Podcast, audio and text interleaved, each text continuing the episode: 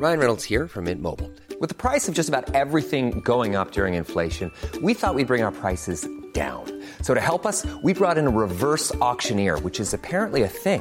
Mint Mobile unlimited premium wireless. Ready to get 30, 30, bit to get 30, bit to get 20, 20, 20, bit to get 20, 20, bit to get 15, 15, 15, 15 just 15 bucks a month. So, Give it a try at mintmobile.com slash switch. $45 upfront for three months plus taxes and fees. Promo for new customers for limited time. Unlimited more than 40 gigabytes per month. Slows. Full terms at mintmobile.com. S'il vous plaît, mademoiselle, merci. Avec les chips. Ma vie, j'aurais un manque de chat Je crois que tout simplement, je l'ai fait voler en éclats et euh, j'ai explosé son jeu. cannot be serious Allez Fabrice. Oh non, sort complètement, bravo. Fabrice, bravo, c'est monumental ce que tu viens de faire. Et une nouvelle fois, il bam, arrête la fine. En sept rencontres, ça fait six fois que le petit français s'impose face au géant russe. Cette fois, ça a été euh, d'une façon assez incroyable avec cette, euh, cette défaillance à commencer vers la, la fin du troisième set. Et après, le retour et ce grand bonheur, cette ivresse, au moment de recevoir l'ovation des 16 000 spectateurs debout sur le cours Philippe Chatrier.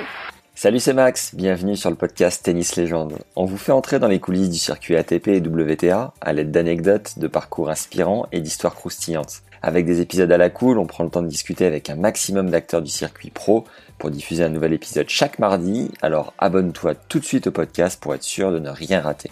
Aujourd'hui c'est un génie qu'on a la chance d'avoir au micro.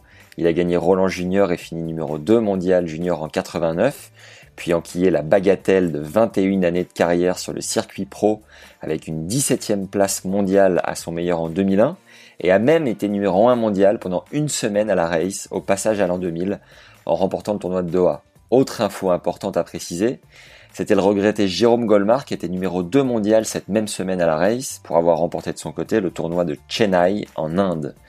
Notre invité a gagné 6 titres en simple et 24 en double, dont 2 Open d'Australie, deux fois le Master 1000 de Rome et le Masters en fin d'année, pour un gars qui servait mal et se sentait perdu au filet au début de sa carrière. Il détient le record du nombre de participations consécutives en tableau final de Grand Chelem, 70, et le nombre de tournois joués, 437. Surnommé le magicien par Pete Sampras, qui a été au passage numéro 1 mondial pendant 5 ans et demi en cumulé, vous l'aurez compris, c'est un invité de marque, il s'agit de Fabrice Santoro, on avait à peu près la même coupe de cheveux le jour de l'interview, vous pouvez éventuellement la voir sur YouTube, ainsi que les trophées que nous a montré Fabrice avec des étoiles toujours bien présentes dans ses yeux. Avant de laisser place à notre entretien, le meilleur moyen de nous encourager à publier de nouveaux épisodes, c'est en nous mettant 5 étoiles sur Apple Podcast et un commentaire sympa, ça nous va droit au cœur et nous pousse à tout donner chaque semaine. Bonne découverte et bonne écoute à tous. Qu'est-ce qu'on peut ajouter, Fabrice? Qu'est-ce que j'ai oublié? Euh, que j'ai une fille de bientôt 19 ans, Ah, que le temps très passe, que c'était une belle, une belle tranche de vie, que j'ai adoré, que ma- mon après-carrière me plaît énormément. J'adore ma nouvelle vie depuis que j'ai arrêté euh, et qu'aujourd'hui, en bon citoyen, je respecte les, les consignes euh, du chef de l'État et que je suis confiné comme des millions de Français. C'est la seule option de sortir au plus vite de cette crise sanitaire et que ne pas respecter cette consigne est irresponsable. C'était la, ma dernière question de l'interview. On peut terminer là-dessus. Merci Fabrice. Merci, au revoir. Pour commencer, pourquoi le tennis et pas le surf pour un Tahitien que tu es? Parce que j'ai quitté Tahiti, j'avais deux mois. Donc Ah c'était oui. un, peu, un peu tôt pour surfer. D'accord. Est-ce que tu peux nous rappeler ta progression rapidement chez les, ta progression et ton parcours chez les jeunes? Ouais, j'étais alors j'ai été classé très jeune et j'étais euh, il faudrait que je le fasse dans l'autre sens. Euh, je sais qu'à 15 à, je crois qu'à 8 ans et demi, j'étais 31, à 9 ans et demi, j'étais 15-4, à 10 ans et demi, j'étais 15-3, à 11 ans et demi, j'étais 15, 12 ans et demi, j'étais 4-6, 13 ans et demi, 1-6, 14 ans et demi, moins 4-6 et 15 ans et demi, numéro 29. Progression hyper euh, fulgurante, on peut le dire.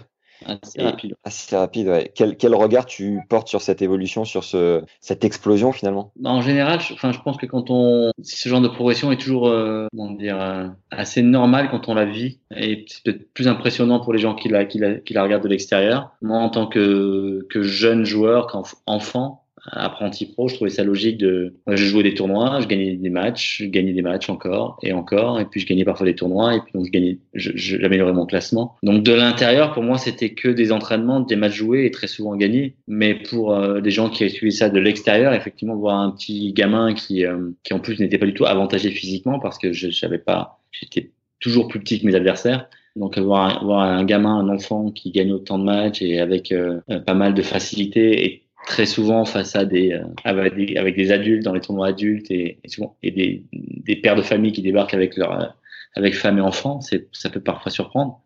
Mais moi, qui étais euh, au poste de pilotage, finalement, je trouvais ça, euh, voilà, quand je jouais, je gagnais. Bon, c'était simple pour un enfant. Quelle a été la première fois de ta carrière où tu as stagné finalement? Alors après 15 ans et demi, j'ai fait numéro 20, 29, 11, 5, 2. Mais après, ouais, après je suis resté là entre euh, bon, quand j'étais deux, je devais être peut-être 40e mondial, 50e, et j'ai fait une bonne partie de ma carrière entre 17 et 50, même s'il y a eu avec des blessures quelques descentes euh, autour de, la, enfin il y a eu deux, je crois, descentes autour de la 80 ou 100e place quand euh, je me suis blessé. Je crois fin 96. Comme physiquement j'ai été assez préservé, j'ai gardé un, un classement assez assez stable. Lors de ta jeune carrière, quel a été le coach qui a le plus marqué ton enfance? Et pourquoi surtout? Parce que si on le connaît pas. Non, mais je pense que c'est mon papa qui m'a qui m'a amené à ce sport, qui m'a toujours soutenu, qui m'a poussé sans me forcer, qui m'a donné le, le, goût de la rigueur, de, de l'effort, enfin le goût de l'effort, qui m'a toujours dit que hum, dans la vie, quand on commence quelque chose, on le fait à fond, et que le pire défaut, ça serait de, de faire quelque chose à moitié. Donc euh, ouais, c'est mon c'est à mon père que je dois beaucoup beaucoup beaucoup de choses. Ouais. Est-ce que tu te souviens le tout premier jour où tu as joué au tennis et les sensations que tu as ressenties? Alors je me souviens de l'endroit précis, c'était face à un mur. Alors à ça, j'avais 6 ans et à cet âge-là, il y a des gamins qui,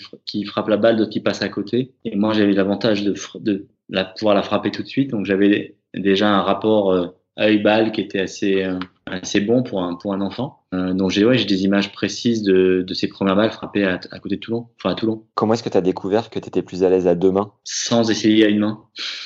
Ah, tout de suite, immédiatement, première prise de raquette, c'était à deux mains. Euh, ouais, ouais, ouais, ouais, ouais. Vraiment, j'avais une raquette d'adulte parce qu'à l'époque, donc en 1978-19, il n'y avait pas de, de raquette de mini-tennis, il n'y avait pas des balles euh, molles pour les, les, les enfants. Donc, euh, j'ai commencé à jouer au tennis avec une raquette d'adulte et des balles dures. Et de par mon gabarit, bah, le seul moyen de, de pouvoir jouer, c'était de prendre la raquette à deux mains. Il y a une raquette en bois qui, qui, pesait, qui pesait une tonne, quoi. Et comment t'as fait pour développer justement ton style de jeu à deux mains? Euh, Là encore une fois, c'est mon père hein, qui m'a facilité la tâche en me disant que dans la vie, tout ce qui est naturel, il faut le conserver. Donc si naturellement j'avais envie de jouer à deux mains, euh, il fallait que je le garde, il fallait que je continue. Que si si j'ai pris la raquette à deux mains, c'est que je me sentais à l'aise de cette façon-là et qu'il n'y avait pas de raison de changer. Quel était ton coup fort? Je sais pas vraiment de coup fort, c'était l'amorti, l'adresse, euh, la lecture du jeu, l'anticipation. Voilà, c'était ça. L'adresse. Et ton coup faible? Service. Ouais. Et est-ce que c'est le service justement que le, le, coup qui a le plus évolué dans ta carrière? Ouais, ouais, clairement le service et la volée quoi. Jusqu'à 1996-97, je savais vraiment pas bien et j'étais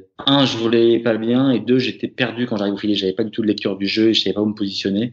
Et, euh, et j'ai réussi à, à trouver les, les, les, clés et à me sentir ensuite hyper à l'aise au filet. C'est incroyable au vu de la, du palmarès que tu as en double. Comment, justement, comment comment tu as fait pour euh, autant développer cette volée et ton service quoi? Encore une fois, mon père m'a toujours dit que j'avais toutes les qualités pour jouer, devenir un excellent joueur de double et moi j'y croyais pas.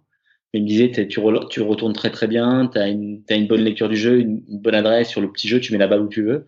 Donc sur un, un, un, un périmètre restreint, euh, tu, es fort, tu seras forcément bon. Et, et il m'a convaincu. Et lorsque j'ai joué les premiers tournois de double, ben, je me suis rendu compte euh, qu'il avait raison et je me suis rendu compte que, que j'étais capable de très très bien voler. Et j'imagine que pour le service, ça devait être des heures et des heures de saut de balle avec des cibles ouais. et de la patience et de la persévérance. Ouais, et c'est pas facile à accepter quand on reprend un geste de service euh, à zéro alors qu'on est déjà 30e ou 40e mondial euh, et qu'on on, on fait l'impasse sur certains tournois pour pouvoir progresser techniquement mais c'était des choix de carrière qui étaient importants. Et ces choix-là m'ont permis ensuite de, de, bien servir. Et le service est devenu, dans ma deuxième partie de carrière, le service est devenu une arme. Est-ce que tu, tu voues cette évolution à la ténacité d'un coach qui t'a pas lâché, qui t'a pris vraiment pour t'emmener sur le terrain et te, te faire faire du service, ou toi, finalement, ta volonté naturelle de d'y aller, d'en faire plus que les autres? Je crois que ça passait d'abord par des convictions.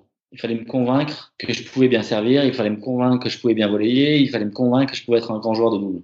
Mais une fois ces messages euh, digérés et acceptés, après c'est que du travail. Et le travail, c'est c'est la base dans tout. Donc j'ai travaillé, travaillé, travaillé.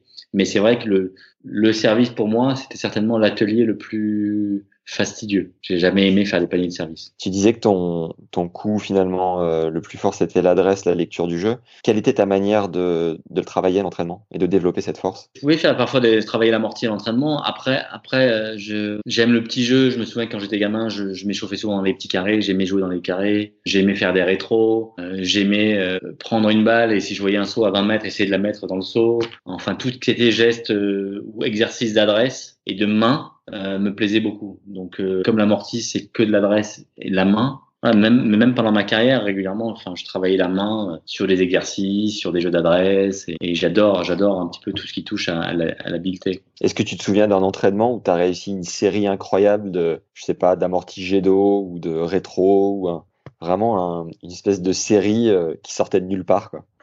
Je me souviens, ouais, sur c'est drôle, c'est drôle parce que je me souviens d'un échauffement avant un match à Dubaï en double avec Zimonjic. Ouais. Il s'est chauffé au service et je lui ai fait six retours rétro de suite. Voilà. Et oui, il y a eu un peu de réussite, même beaucoup de réussite. Euh, quel était le, le rêve qui te faisait t'entraîner si fort à l'époque? Après quoi tu t'accrochais? Vivre de ma passion, être le meilleur possible. Je sais pas, il y a beaucoup de joueurs qui disent je voulais gagner Roland Garros, je voulais gagner être meilleur en mondial. Moi, j'ai, moi, j'ai, quand je me replonge un petit peu dans mes souvenirs d'enfance, j'avais pas ce rêve-là. Moi, je voulais, moi, je suis un joueur, donc je voulais jouer. Tu as été le joueur le mieux classé de l'histoire à demain. L'américain qui était Gene Meyer, qui a été quatrième mondial. En quelle année, tu sais? Euh, Entre 82 et 85, je pense. Partie de l'équipe américaine penses... qui a battu la, France en finale de la Coupe Davis à Grenoble en 82. D'accord. Est-ce que tu penses qu'aujourd'hui, ça pourrait encore arriver sur le circuit, un joueur aussi bien, aussi bien classé à demain? Je pense pas. Parce qu'aujourd'hui, par rapport à ce que j'évoquais tout à l'heure, toutes les raquettes de mini-tennis et les balles qui sont hyper adaptées aux jeunes joueurs ne vont pas inciter la prochaine génération à jouer à demain, parce qu'on n'a plus de raison de jouer à demain aujourd'hui. Quand vous prenez une raquette qui fait la taille d'un stylo, euh, enfin j'exagère un peu, mais ça sert à rien d'apprendre à demain, puisque de toute façon elle pèse, elle pèse 20 grammes. et là, encore une fois, j'exagère, mais elle est tellement légère que même un gamin de 3 à 4 ans, il peut la soulever. Donc si le gamin de 3 ans arrive à la soulever facilement, il va pas mettre les deux mains dessus. Est-ce que tu sais euh, combien tu joues main gauche? Pas du tout. Non, je me souviens d'une anecdote d'Arnaud Clément qui avait été blessé et pour ne pas perdre le contact du cours avait fait un tournoi main gauche, avait réussi à gagner jusqu'à 15 ans, je crois. Tu penses que tu jouais mieux que ça ou moins bien ou... Ah non, je pense qu'Arnaud, Arnaud pour, pour, jouer 15 ans, il s'était entraîné.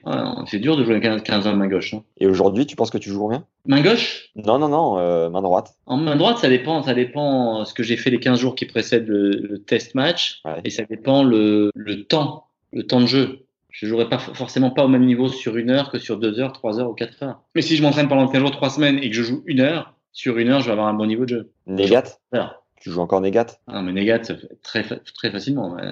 Est-ce que tu étais pote avec euh, Yann Michael Gambill, l'autre joueur à avoir été dans les 100 à ton, à ton époque, à demain? On n'était pas vraiment potes, mais on s'entraînait parfois ensemble. Euh, on, à la fois, on jouait tous les deux à deux mains, mais on avait des jeux extrêmement différents. Moi, j'étais vraiment sur, la, sur le, jeu des mains et des poignets avec beaucoup de souplesse au niveau des poignets. Lui, c'était très robotique.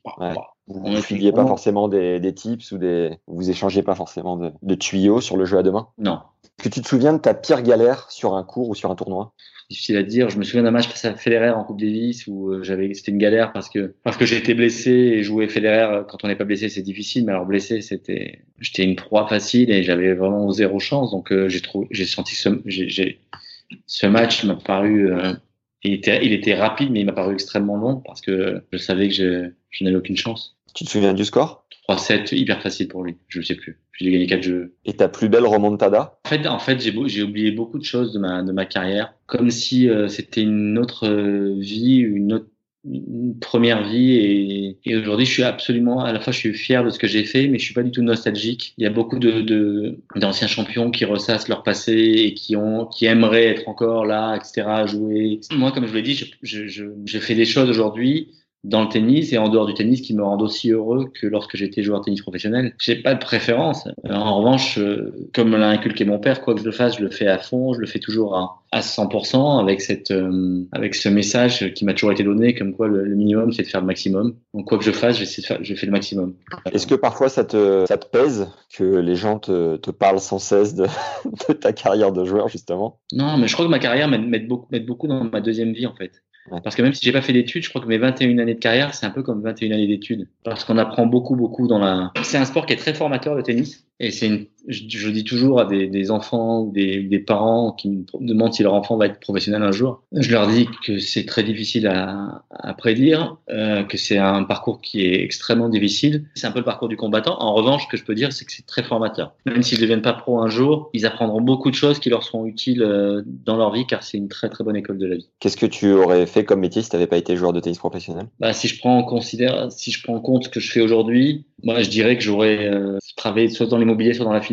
Et je pense que j'aurais vécu en province. En Corse, non? J'ai cru comprendre que tu aimais bien ces environs. Là, je devais y aller, je peux pas y aller. J'ai eu des amis en Corse aujourd'hui encore, des copains, des copines tout à l'heure. Euh, quel est le meilleur conseil qu'un coach t'ait donné pendant ta carrière? Je pense que c'est, euh, je pense que c'est de travailler dur, c'est de. Ce qui compte, c'est pas d'être le meilleur du monde, c'est d'être le meilleur possible. Voilà. Tu te souviens qui te l'a dit? Mon père. Mais mon père m'a tout appris. Ce qui compte, c'est pas être le numéro un mondial, c'est d'être son numéro un mondial. C'est quand on est un joueur qui est 80e mondial, mais qui est au taquet, qui peut pas être 50e, bah, il est 80e et c'est parfait. Quoi. Par contre, celui qui est 15e mais qui peut être numéro 2, celui-là, il peut s'en vouloir. Quelle est la plus belle victoire de ta carrière et pourquoi celle-là en particulier? Il n'y en a pas qu'une. Euh, je dirais que celle face à Safin en 2001 Roland Garros a une saveur particulière. Euh, celle de toutes les, toutes les victoires en Coupe Davis sont complètement dingues. Euh, complètement dingue parce qu'il y avait beaucoup d'émotions et quand on joue pour le drapeau, c'est ça prend une autre dimension. 91 à Lyon, 2001 à Melbourne, on était complètement fou. 2001 à Melbourne, c'est que c'est un c'est un souvenir euh, impérissable. C'est euh, en plus j'ai la coupe en face de moi. Ouais, c'est le souvenir d'une vie quoi, d'une vie professionnelle. Parce que parce qu'il y a tout, il y a le fait d'être vraiment outsider dans, un événement majeur, euh, de, que la compétition se, se, se dispute au bout du monde, qu'il le fait de voir sur un, dans un stade de 15 000 personnes une petite bande de 1000 Français qui ont fait le déplacement, euh, d'avoir la Dream Team australienne en face et puis finalement de, de revenir avec le trophée. Si tu avais une anecdote qui sort de cette campagne en 2001, ça serait laquelle? Elle est racontable. euh, plein, plein de la défaite la plus douloureuse? Une, En 93, à Roland, je, perds, euh, je jouais vraiment bien. Je devais être 20e mondial. J'avais 20 ans. J'arrive à Roland Garros. Je gagne tous mes matchs d'entraînement. Et un premier tour, je joue euh, Matsuoka, un japonais qui jouait pas du tout sur terre battue. Et je, bon, c'était un premier tour a priori largement à ma portée que je devais passer. Et j'ai perdu en 4-7, j'ai pris une raclée. Je suis complètement passé à côté. Euh, ton tournoi préféré et pourquoi? Roland Garros et l'Open d'Australie. Je peux pas en mettre Roland Garros parce que j'ai toujours eu un soutien inconditionnel. Et l'Open d'Australie parce que pour moi c'est une finale de Coupe Davis, c'est un quart en Grand Chelem, c'est deux titres en double. C'est plein de souvenirs à titre perso aussi. C'est pour moi une ville, une ville Melbourne qui est, voilà, sur mes dix plus grands souvenirs en carrière, il y en a cinq à Melbourne. Et à Roland, la, la fois où l'ambiance était la plus dingue de ton souvenir Ah, je pense que c'est contre Marat en 2001. Est-ce que ça fait vraiment la diff à la fin du match où tu dis que si le public est pas là, je gagne pas Parfois, je me suis dit ça. Parfois, je me suis dit ça. Quand on a des, surtout quand on a des, euh, des coups de fatigue dans un match et qu'on sent une énergie euh, autour du cours, ça permet de repousser encore plus ses, ses, limites sur le plan physique, sur le plan mental. Mais c'est surtout sur des, des, fins de match. Comme contre Iraki Labadze, par exemple Sur la Badé, c'est vrai que j'avais joué 6h30 contre Arnaud en deux jours, lundi, mardi, et je joue la Badé le, le, mercredi, et je rentre sur le terrain, je suis déjà fatigué.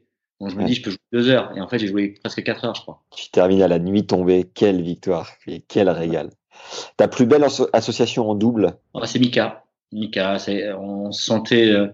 Alors, on n'a pas été numéro un mondiaux, enfin, je ne vais pas être prétentieux en disant ça, mais on n'a pas été numéro un mondiaux parce qu'on était tous les deux aussi des joueurs de simple et qu'on jouait pas beaucoup de tournois ou souvent on perdait des matchs parce qu'on était sur des fins de journée, on avait tous les deux joué en simple et on était cuits aux patates en fin de journée pour euh, avoir l'énergie d'aller chercher notre vecteur en double, toujours en, sans prétention aucune. On, on avait peur de personne en double, on se sentait, on se sentait vraiment euh, serein, peu importe l'adversaire. Et votre plus belle victoire ensemble? C'est Melbourne. Est-ce que c'est le premier ou le deuxième? Je sais pas. Melbourne. La fois où Mika t'a fait la, la, plus grosse dinguerie? Mika, on a fait un striptease après notre deuxième victoire à Melbourne. Sur le terrain, on s'est mis en caleçon.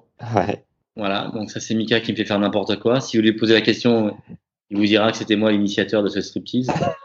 Il est totalement faux. Tu as participé donc à la campagne euh, de Coupe Davis 91. Selon toi, quelle est l'essence du coaching de Yannick Noah? Je crois que sa première qualité, c'est de rassembler et c'est son charisme. Je dirais plus le temps est passé dans ces années de capitana, moins il parlait tennis et plus il, il allait sur le, sur le côté psychologique de l'événement. La question d'après était ta plus grosse fiesta sur le circuit. Est-ce que c'est celle suite à la Coupe Davis en 2001 du coup? Non, euh, ouais, en 2001 à Melbourne ou à Sydney en 2000 aussi. Jeux olympiques de Sydney, on a bien fait une, une grosse fête. Ouais. Puis moi, qui, comme je bois pas beaucoup, quand je bois, je bois jamais en fait. la blague la plus incroyable à laquelle tu as assisté dans un vestiaire La blague?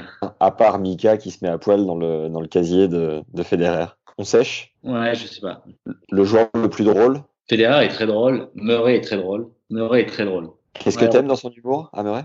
J'aime, alors j'aime tout- l'humour des deux, Roger et Andy. Ouais, Roger, il a, l'hum- il a, il a l'humour français. Enfin, il a, il a le même que nous. Andy, c'est très british. C'est très, j'adore. C'est so british. Il est très fin. hein, il a, il a une, il a une attitude en plus. Et puis il est tellement bougon sur le terrain. Il est tellement sympa, drôle et gentil en dehors que j'ai l'impression que depuis le début de sa carrière, je passe mon temps à le défendre auprès de, de, de- auprès de mes amis en dire, mais qui critiquent sans arrêt en disant, mais Andy Murray, il est toujours bougon, râleur sur le terrain. Je dis, mais oui, mais vous n'avez pas la chance de le connaître, c'est un mec fantastique. Et la joueuse la plus drôle? Je ne sais pas. Euh, ce que je peux dire en, en revanche, c'est qu'il y a pas mal de filles dans le circuit actuel qui, où je prends du plaisir, que je prends du plaisir à voir jouer. Euh, des filles comme euh, Osaka, Andreescu, euh, Barty. Déjà, ça fait déjà au moins trois joueuses que j'apprécie particulièrement et j'ai j'ai pas souvenir d'avoir euh, d'avoir apprécié trois joueuses qui jouent sur le circuit en même temps. le, le joueur qui a le meilleur touché actuellement, selon toi? Murray, Federer, Rafa, c'est monstrueux aussi. Rafa, il a une main incroyable. Rafa peut-être l'une des meilleures mains du circuit. ouais. Que be- beaucoup de beaucoup de gens voient sa puissance avec ses biceps et sa frappe de balle, mais c'est un joueur qui est extrêmement intelligent et qui a une finesse remarquable. Déjà une finesse tactique. Il y a de la puissance dans ses choix, mais il y a toujours les bons choix. Donc quand on fait toujours le bon choix et qu'en plus on y va avec de la puissance, forcément ça fait des dégâts chez l'adversaire. Mais il y a toujours des bons choix. Il, est, il, est- il a une justesse tactique euh, qui est étonnante. Qui est le joueur le plus fou? Gulbis, il est un peu, un peu tapé, mais, mais encore une fois, c'est un, c'est un gentil fou, quoi. C'est un gentil fou, c'est comme Fonini, il est un peu fou, il est fou sur le terrain, mais c'est un gentil fou.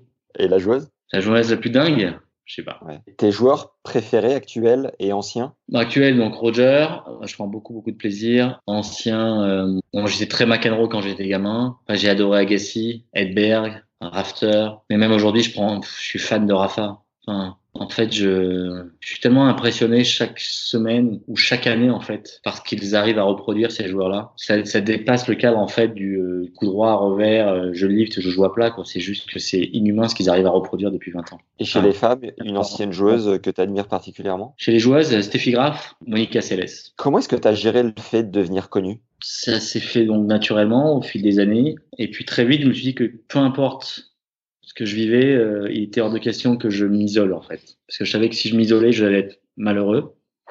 Donc euh, j'ai toujours vécu normalement. Petites adaptations, mais euh, Et ça ça t'a jamais pesé outre mesure ou non, non, non. Ça, déjà, j'ai la chance de dans la rue d'avoir soit des gens que je laisse indifférents, soit des gens qui sont gentils. C'est-à-dire que j'ai aucune animosité. J'ai 100% des gens qui viennent me voir sont sympas avec moi, avec des mots gentils sur ma carrière, euh, sur des souvenirs. Ils ressortent des, des moments précis, des matchs à Roland Garros, en Coupe Davis, sur euh, Safine, des voilà, des, des souvenirs. Et euh, j'ai que j'ai que des gens sympas, donc la vie est belle, quoi. Est-ce que tu regrettes en 2002 de ne pas avoir fait ce match contre sa fille en Coupe Davis?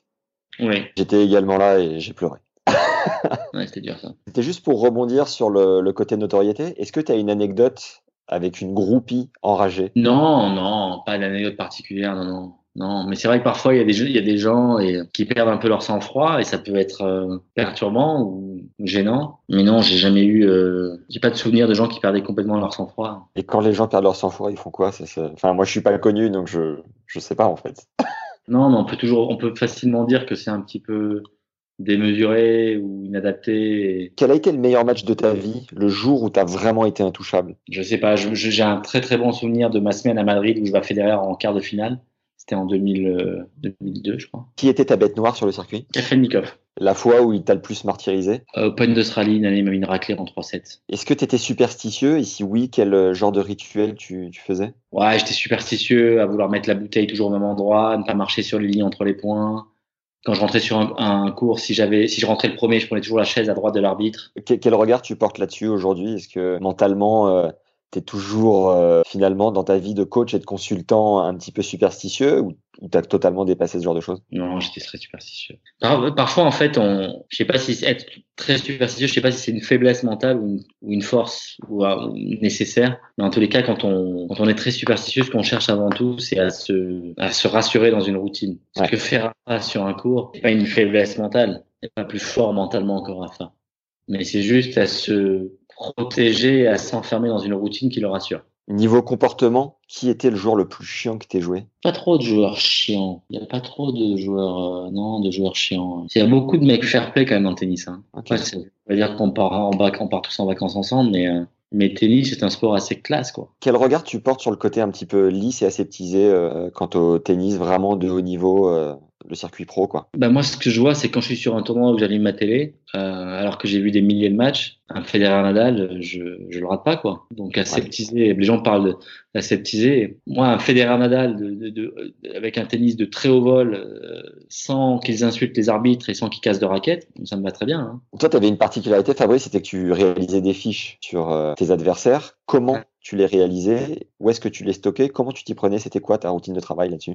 Après, j'avais un tableau Excel et après chaque match, j'avais une colonne où je mettais les noms, le nom du joueur que je voulais jouer, ses points forts, une deuxième colonne avec ses points forts, une troisième colonne avec ses points faibles et une quatrième colonne avec la tactique à adopter si je devais, si j'étais amené à le rejouer. Voilà. Et c'est, et c'est, c'est qui était euh, retravaillé, évolutive en fonction de, de, de, ce que je pouvais apprendre sur un tel ou tel joueur, ou si je regardais un de ses matchs à la télévision, je pouvais voir une lacune euh, ressortir, des choses comme ça. Et ce tableau t'a fait gagner des matchs concrètement? Ouais, plein, ouais, plein. Ça m'a évité de partir dans l'inconnu. Je connaissais, je connaissais toujours le, le profil de l'ennemi.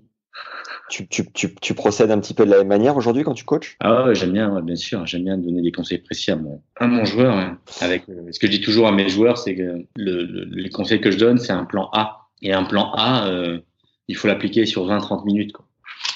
Il faut s'y tenir sur 20-30 minutes, mais ça ne veut pas dire que bout de 30 minutes, on va le prolonger. Il peut y avoir un plan B derrière, en fonction de, des conditions de jeu, en fonction de la forme de l'adversaire, en fonction de plein de critères qui peuvent rentrer en, en ligne de compte au bout d'une demi-heure de jeu. Est-ce qu'aujourd'hui, tu es encore pote avec des gars comme Sampras, Agassi, enfin des, des, légendes du tennis? Alors, ravi de les croiser. On est ravi de se croiser quand ça, ça nous arrive à quelques occasions euh, euh, par an. Euh, après, hors, hors compétition, euh, non, pas de contact. De temps en temps, avec certains, on s'envoie des petits messages pour une exhibition, pour un événement. Okay. Mais surtout, l'ambiance a vraiment changé. C'est-à-dire que maintenant, quand on est avec les avec les gars, c'est euh, il y a tellement de de recul, les relations sont tellement apaisées. Il y a de la, il y a des années déjà, hein, donc il y a de la maturité, il y a plus de rivalité. Il y a tout ça est très très cool et très agréable. Concernant tes gains en prize money, euh, j'ai vu sur ta fiche ATP que tu avais gagné 10 millions 13 832 000 dollars, simple et double confondus. Quel regard est-ce que tu portes sur ce montant? Que j'ai eu la chance dans ma vie euh, d'avoir une passion, et je pense quand on parle de jouer au tennis, il n'y a pas plus joueur que moi, que cette passion au fil de l'année soit devenue mon métier, et que mon métier, de par ses gains, m'ait permis de construire ma vie et d'aider euh, les gens qui me sont chers autour de moi. Euh, voilà. Après, euh, grâce euh, à ce que je considère comme l'excellent travail de mes parents de 0 à 10 ans, je pense toujours avoir gardé les pieds sur terre. Même si je vis bien, même si je dépense plus d'argent que beaucoup de gens, je ne gaspillerai jamais un, un euro parce que c'est dans mes gènes et c'est dans mon éducation. Est-ce que tu te souviens la fois où tu as encaissé ton premier gros Hey, I'm Ryan Reynolds. At Mint Mobile, we like to do the opposite of what Big Wireless does. They charge you a lot. We charge you a little. So naturally, when they announced they'd be raising their prices due to inflation, we decided to deflate our prices due to not hating you. That's right. We're cutting the price of Mint Unlimited from $30 a month to just $15 a month. Give it a try at mintmobile.com slash switch. $45 up front for three months plus taxes and fees. Promo rate for new customers for limited time. Unlimited more than 40 gigabytes per month. Slows. Full terms at mintmobile.com. Pour chèque, est-ce que tu as ressenti Non, aucune idée. Je, je m'en souviens pas. De gros chèques, je sais pas, mais par contre, quand on s'en à 15 ans, on gagne plus d'argent que son père, ça fait forcément un choc. Et voilà, je venais d'une famille modeste où mon papa était ouvrier, maman ne travaillait pas. Donc les fins de mois commençaient le 10-12, quoi. Mais malgré un porte-monnaie modeste, mes parents ont tout donné pour, euh, bah, pour que je fasse carrière, pour que, pour que leurs deux enfants, parce qu'il y a ma sœur aussi Sabine, pour que leurs deux enfants soient épanouis et manquent de rien et, et on a manqué de rien. Et, et voilà, donc forcément, quand après j'ai pu gagner ma vie, il y a eu un, un inversement des rôles. Est-ce que tu te souviens du plus gros craquage que tu as fait en termes de dépenses pendant ta carrière, mais un petit peu sur un coup de folie quoi? Bah de, Ouais, de gros achats. Euh, après, encore une fois, comme je, comme je te le disais, je, pour moi, je, moi, je jette pas l'argent. J'ai trop de respect, trop de. Enfin, je sais que c'est difficile à gagner, je sais qu'il y a beaucoup de gens qui, qui souffrent, mais euh, oui, j'ai eu la chance de m'offrir quelques belles voitures dans ma, dans, ouais, dans, ma, dans ma carrière, dans ma vie. C'était un moyen de se faire très plaisir, de se faire plaisir suite à de, bons résultats. Mais toutes ces choses-là ne m'ont jamais permis d'être heureux ou malheureux. Quoi. J'achète une voiture, je suis pas plus heureux. Euh, je vends ma voiture, je suis pas malheureux. C'est, euh, ça n'a rien de vital. Et demain, euh, si je devais vendre une ou deux voitures et une ou deux montres, ça ne ferait absolument aucun, il y aurait aucune différence dans mon quotidien et dans, ma joie de vivre. J'étais avec Thierry Tulane il y a deux jours pour une interview qui me citait cette anecdote assez marrante, c'est que lui, son plus gros cacache, pareil, c'était des belles bagnoles.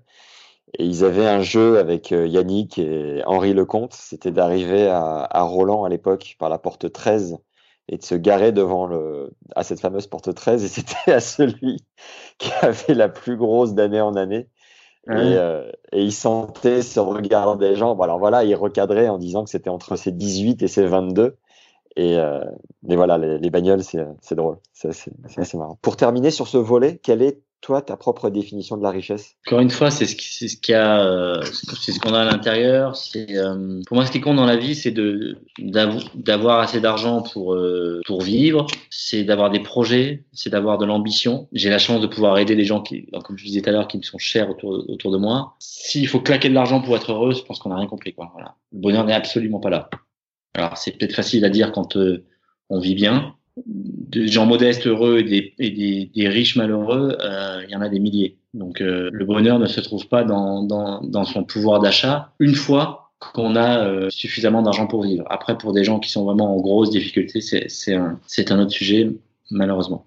Merci en tout cas de, de, de ton honnêteté, de ta franchise sur ces, sur ces questions-là? Juste pour revenir, juste pour revenir sur l'argent, parce que je me fais souvent cette réflexion. Moi, en fait, où je me dis que je suis quelqu'un de privilégié, c'est quand un soir j'ai envie d'aller manger une pizza et que je pars avec ma, ma, ma compagne, on va se faire, on, on, va manger une pizza. Alors ça va pas chercher bien loin, mais on veut aller au restaurant, on peut aller au restaurant. Euh, ouais. J'arrive dans un aéroport, je veux m'acheter quatre magazines, je peux m'acheter quatre magazines et deux bouquins. Euh, j'ai plus d'essence dans ma voiture, je peux faire le plein de ma voiture. Euh, j'ai mes factures qui arrivent à la maison, je peux payer mes factures.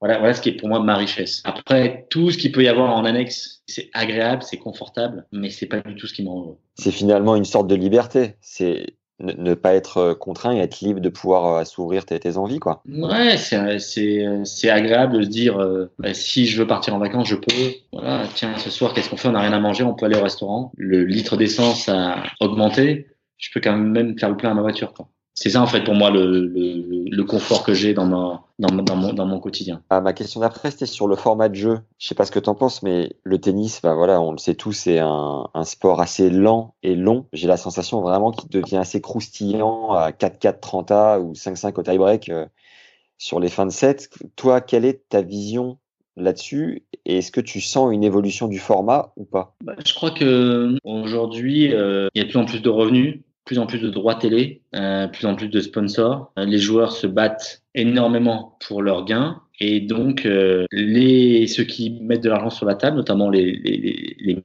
médias, les, les, télévisions, eh bien, ont besoin peut-être d'un format plus, plus compact. Parce que c'est difficile pour des chaînes, une chaîne de télévision de dire un match, il va durer entre une heure et quart et cinq heures. Alors, bien évidemment qu'on a tous en mémoire des, des, des, des matchs qui ont duré quatre, cinq heures qui étaient fantastiques. Je pense qu'on peut avoir un très très beau spectacle sur deux heures et demie. Je veux dire, moi, j'ai été voir plein de grands concerts dans ma vie. Euh, si je prends, je sais pas moi, si je prends YouTube que j'ai vu il y a quelques années, j'adore ce groupe, je les ai vus plein de fois. Le concert a duré deux heures et demie. Je n'aurais pas envie que ça dure six heures. Je pense deux heures et demie, j'en ai pris plein les yeux, plein les oreilles. J'étais ravi, j'ai passé une super soirée. Six heures, non. Quand je vais au cinéma, je vais voir un film. Le film, il peut, je peux passer un, un moment extraordinaire sur un film d'une heure vingt, d'une heure quarante-cinq ou de deux heures dix j'ai pas envie que le film dure 4h30, même s'il même s'il est fantastique. Donc tu serais pour toi compacter un petit peu le, le format de jeu? Mais de toute façon, le, le compacter, c'est plus de moments forts pour moins de moments faibles. Tu verrais quoi dans un dans un monde idéal? Peut-être des sets un peu plus courts. Euh, bon, le LED, il faut le supprimer pour moi. Le LED n'a pas de raison d'être. Je comprends pas que ça n'ait pas été fait encore. Il faut trouver un, moyen, à la fois pour les médias et pour le public. Pour les médias, il faut que ça soit plus court, et pour le public, il faut aussi que ça soit plus court. En fait, pour les médias et publics, il faut que ça soit qu'il y ait plus de moments forts, moins de moments faibles. Et ce qui se passe entre 0-0 et 2 et 2-2 dans un set, c'est pas toujours hyper sexy en fait.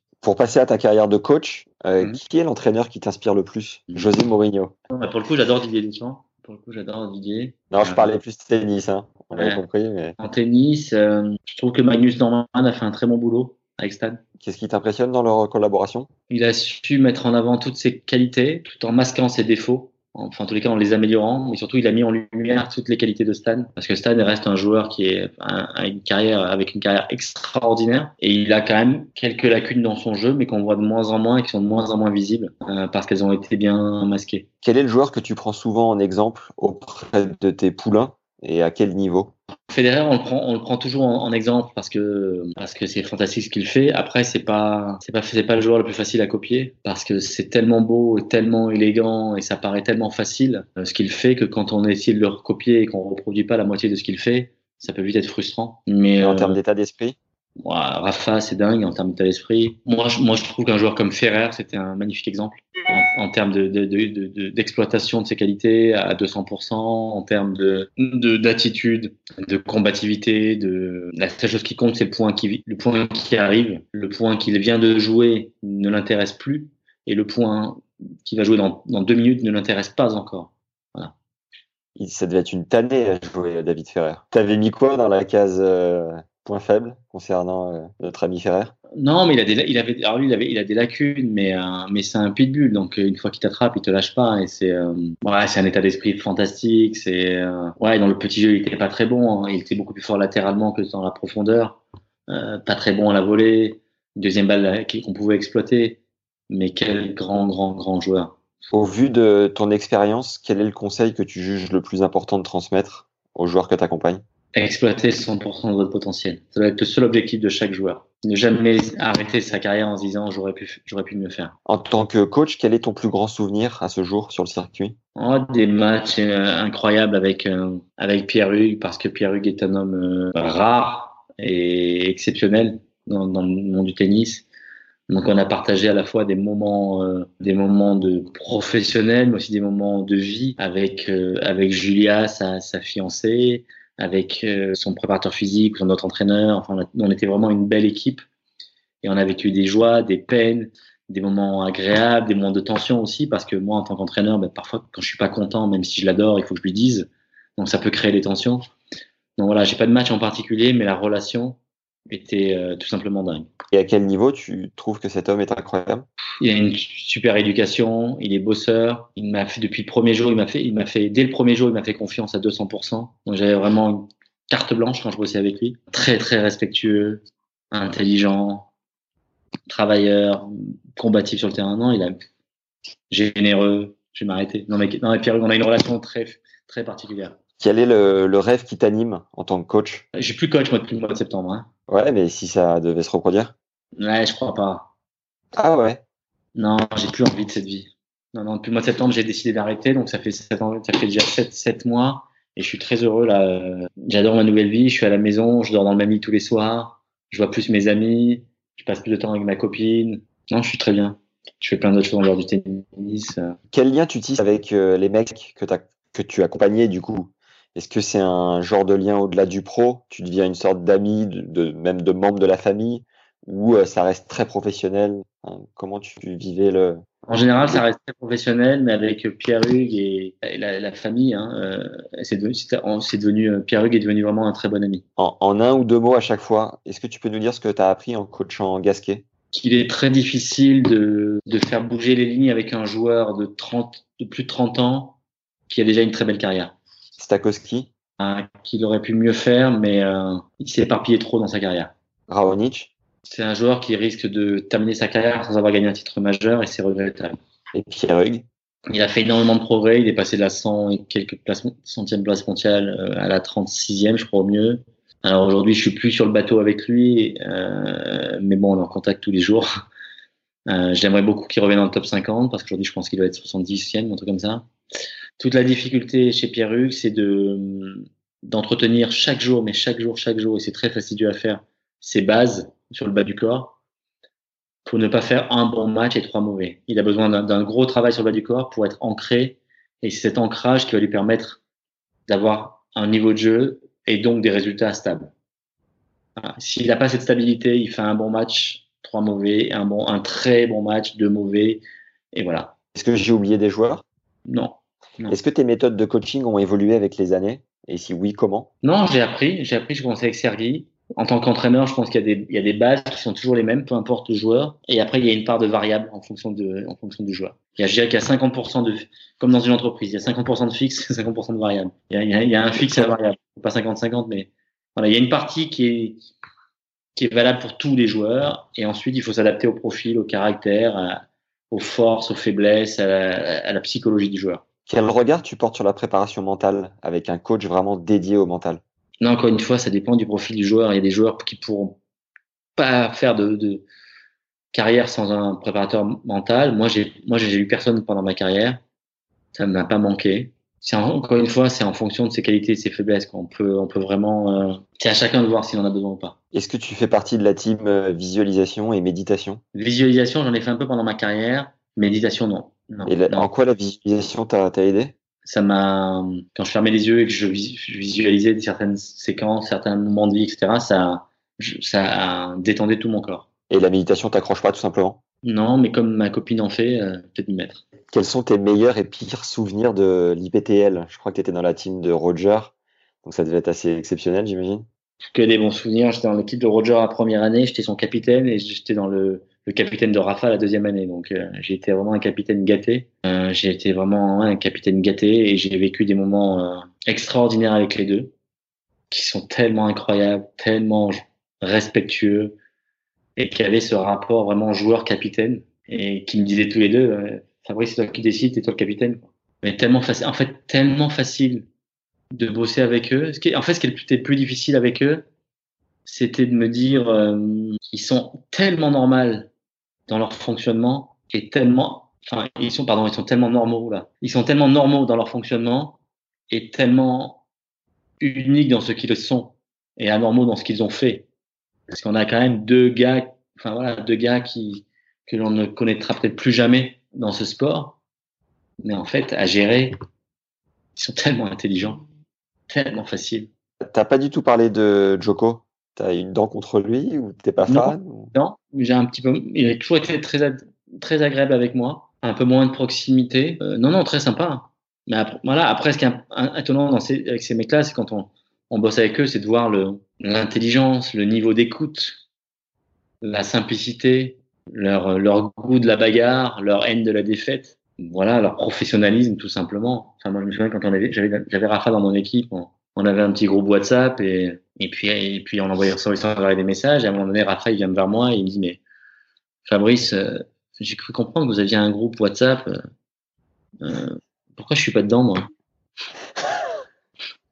Je dis mais Rafa, écoute, c'est arrivé il y a deux jours. Euh, j'ai pas ton numéro, j'ai pas osé te le demander, donc je préfère te voir et te passer les, les, informations en direct. Il me dit mais attends mais Tiens, il été super content, il était sur WhatsApp, c'est lui qui échangeait tout le temps du matin au soir, mais comme un dingue. comme un gamin, quoi. Et voilà, et là, on parlait déjà d'un joueur qui avait gagné 15 grands chelems, et dont, euh, dont, dont 10 grands, 10 Roland Garros, quoi. C'est tellement facile de bosser avec eux. Je crois qu'il y a pas mal de joueurs, euh, moins 4-6 ou moins 15 dans leur club, qui sont plus prétentieux qu'eux. Est-ce qu'il y a un joueur que tu ne pourrais pas entraîner et pourquoi? Non, j'en ai pas en particulier. Le, le, le, le pire entraîneur, à, le pire joueur à entraîner, c'est celui qui, c'est celui qui veut pas bosser, c'est celui qui est menteur. C'est tout. Celui qui veut pas bosser, bah, il a pas besoin d'entraîneur. Et celui à qui tu dis, bon, bah, demain, je suis pas là, mais tu vas faire un panier de service, qui te dit le soir, j'ai fait un panier de service alors qu'il était à la plage, bah, celui-là, tu peux pas bosser non plus. Donc, voilà. Après, euh, entre un joueur talentueux et un joueur bosseur, je choisis mille fois le joueur bosseur. David Ferrer. Joueur qui est, qui est prêt à crever sur le terrain, c'est fantastique. Et qui écoute, c'est fantastique à entraîner. Je, je sais pas depuis combien de temps tu es avec euh, la marque Lacoste. Comment tu t'es senti quand tu as reçu ta première dotation de fringues et quelle relation tu noues avec la marque Ah, bah c'est Lacoste. La, la, la, marque a été vendue il y a quelques années, mais j'étais très très proche de la famille Lacoste. Bah, j'ai 47 ans, ça fait 40 ans que je porte, je porte le crocodile. Quoi. Même si deux, deux années, j'ai quitté la marque, mais mais voilà, le crocodile, il, il, enfin, il est sur mon cœur depuis 40 ans. J'ai lu que tu avais une collection impressionnante de raquettes et que tu Oh. voulais en faire un musée. Non? Faux. Ah, c'est faux? Ouais, c'est faux. Incroyable. Quelques-unes, mais euh, comme j'ai déménagé pas mal de fois, c'était compliqué à gérer. J'en ai donné à droite, j'en ai donné à gauche, j'ai plus rien. Est-ce que tu te souviens de la toute première fois où tu as parlé avec le micro à Roland sur le central ou sur le Suzanne? Est-ce que tu as ressenti une pression particulière? Terrible. C'était avec Serena sur le central et j'avais euh, les jambes qui tremblaient. L'interview s'est bien passé, mais euh, moi, je peux rentrer devant 20 000 personnes avec mon arme, quoi. La raquette, l'arme, c'est une raquette. Mais avec un micro, je suis en costume, je suis pas dans C'était l'apprentissage pour moi d'un nouveau métier. Mais euh, on n'apprend jamais un métier devant 20 000 personnes et, et devant 150 télévisions. Sans filer en direct. Ça n'existe pas en fait. Donc j'avais vraiment peur de me ramasser. D'année en année, comment évolue cette pression aujourd'hui? Comment tu la gères?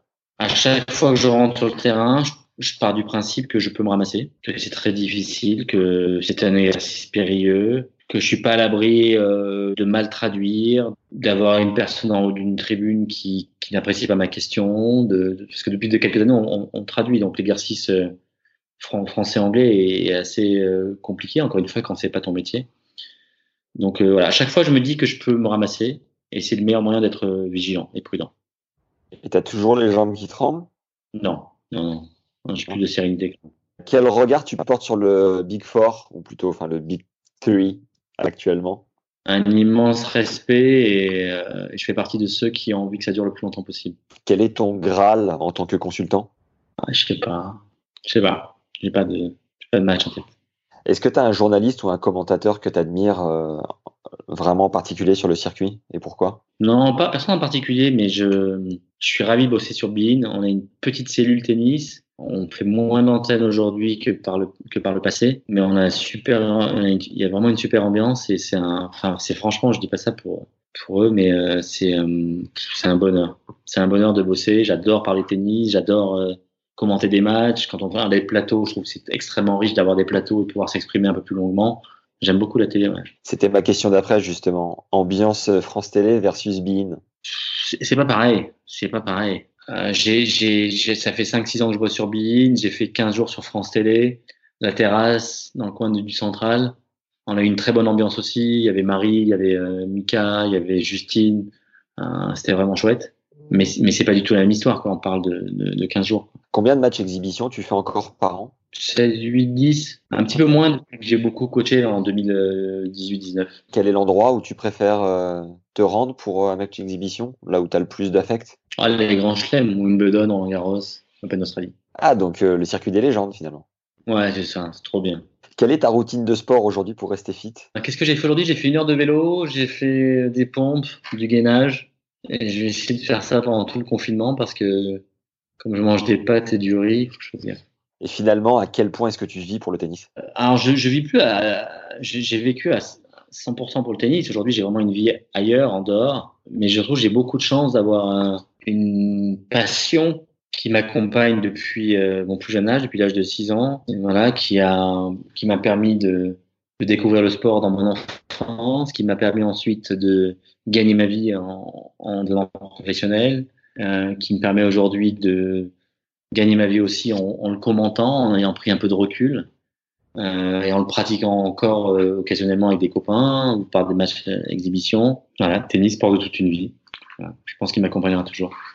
Alors j'ai quelques questions pour terminer l'interview qui sortent un petit peu du cadre tennis, mais euh, est-ce que tu as un talent caché, Fabrice, à part la cuisson des pâtes al dente Un talent caché euh, Non, je crois, je crois pas. Non, non, non. Non. De quoi tu rêves dans ta vie d'homme aujourd'hui? Bah, de bonheur, de rester en bonne santé, la santé de mes proches, d'avoir des projets, parce que pour moi, les, les, les projets euh, représentent l'essence de la vie.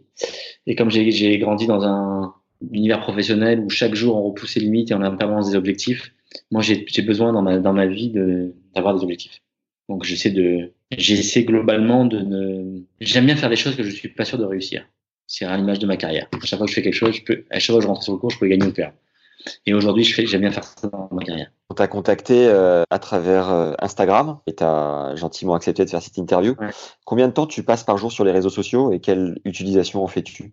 Je suis nul. Parfois, c'est pas moi qui euh, qui met des messages parce que je, je, je fais des conneries. Tendance, c'est ma copine. L'année dernière, c'était une jeune fille. c'était- la, la sœur de mon ami qui gérait mon Instagram parce que je comprenais rien. J'ai un peu progressé. Facebook, j'y vais pour ainsi quasiment jamais. Twitter, euh, jamais. Euh, LinkedIn, jamais. Donc en fait, je fais qu'Instagram. Qu'est-ce que tu fais aujourd'hui pour être une meilleure personne au quotidien? J'essaie de m'améliorer. J'essaie de m'améliorer tout le temps. Peu importe d'où l'on part dans la vie, il faut toujours essayer d'être, de, de s'améliorer, d'être une meilleure personne, de progresser, de progresser, de progresser, de faire du bien autour de soi. Voilà. Est-ce qu'il y a un livre qui a marqué ta vie? J'en ai, j'en ai deux, un qui s'appelle l'athlète intérieur et un autre qui s'appelle le chemin le moins fréquenté. Voilà. L'athlète intérieur et le chemin le moins fréquenté. Est-ce qu'il y a un, un- un message dans chacun des deux que tu pourrais nous transmettre ou Ou tu nous invites à les lire tout simplement? Ouais, lisez-les. Je les ai lus il y a, il y a 20 ans. Mais ils m'ont aidé vraiment dans ma carrière. Quels seraient tes mots aujourd'hui au Fabrice qui a commencé le tennis contre un mur et qui savait pas tout ce qui allait l'attendre? C'est difficile, mais euh, difficile à dire. Non, ce que je peux dire, c'est qu'être toujours tennis professionnel et faire partie des meilleurs joueurs du monde, c'est un,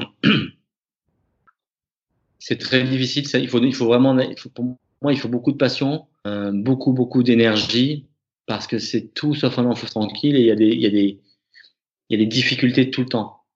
Il y a des difficultés en permanence. Et moi, lorsque j'étais euh, sur le navire, je, je m'en rendais compte, mais je m'en rends encore plus compte aujourd'hui. J'ai pris du recul. Voilà. Je me dis, je me dis que si j'avais un gamin de 8-10 ans qui veut un jour devenir professionnel, je me dirais, je dirais, waouh, ça va être un super chemin de vie, ça va être très formateur, une bonne école de la vie. Mais mon garçon, c'est pas gagné d'avance. Est-ce que tu as une citation euh, que tu aimes euh, particulièrement? Hors tennis, tennis. Euh... Une citation, peu importe. Les cons, ça ose tout, c'est à ça qu'on les reconnaît? non. Les cons, quoi, t'as dit? Les cons, quoi? Ça, ça ose tout, c'est à ça qu'on les reconnaît? Mais ça, ça n'a aucun lien avec le tennis. Est-ce que tu écoutes des podcasts? Je ne sais pas où ça se trouve, ça. Je sais pas si tu as un iPhone, mais euh, il y a une appli euh, par défaut qui s'appelle euh, Apple Podcast, sur lequel cet épisode sera diffusé. Voilà. Ok, moi, bon, j'écoute alors. Ah, bah ouais.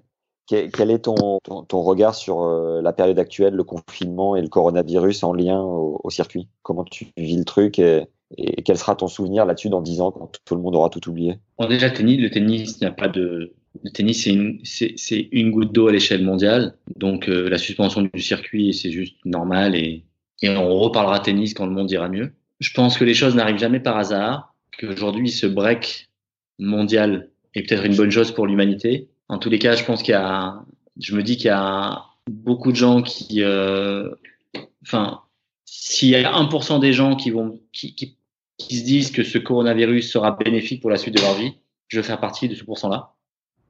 Voilà, de ce, je veux faire partie de ce 1% qui, euh, qui utilisera ce coronavirus pour la suite de sa vie.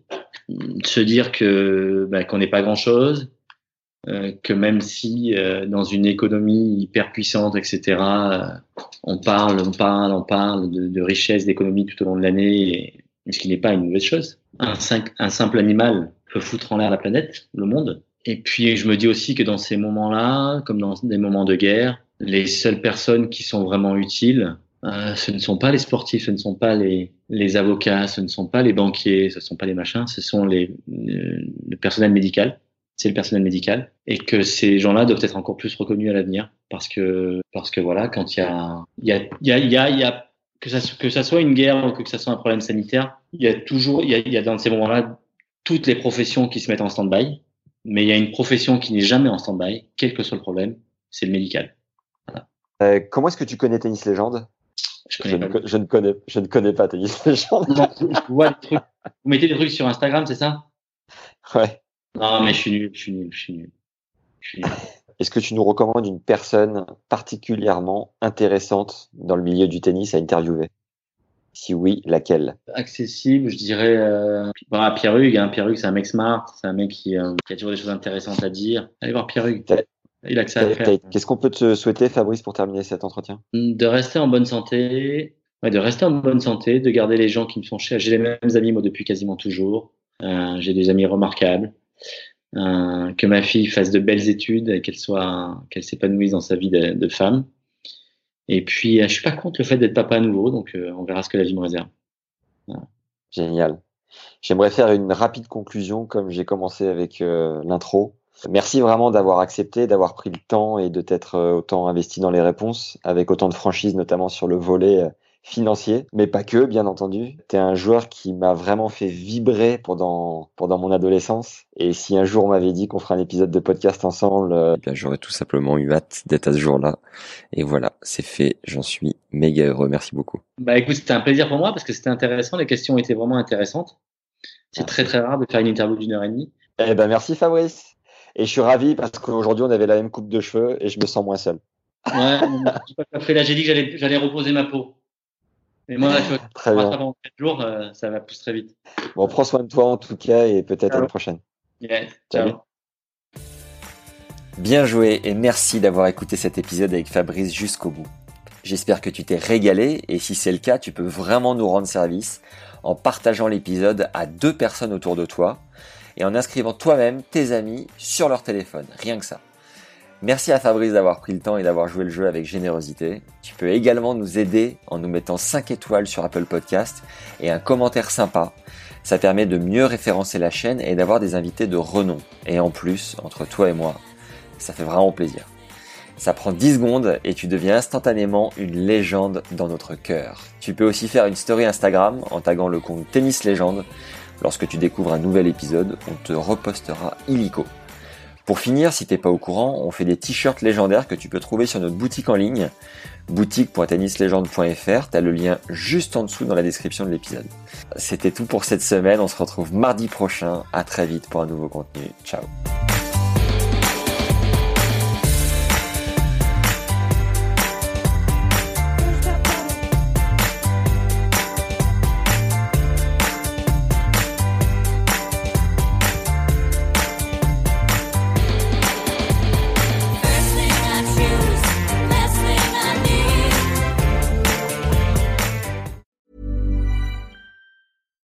secret to summer ready skin is here. Osea's number one best selling Andaria algae body oil, clinically proven to instantly improve skin elasticity and transform dry skin to silky, soft, and unbelievably glowing. Its signature scent of freshly squeezed grapefruit, cypress, and mango mandarin transports you to sun kissed summer days. Get healthy, glowing skin for summer with clean vegan skincare from Osea. Get 10% off your first order site wide with code GLOW at OseaMalibu.com.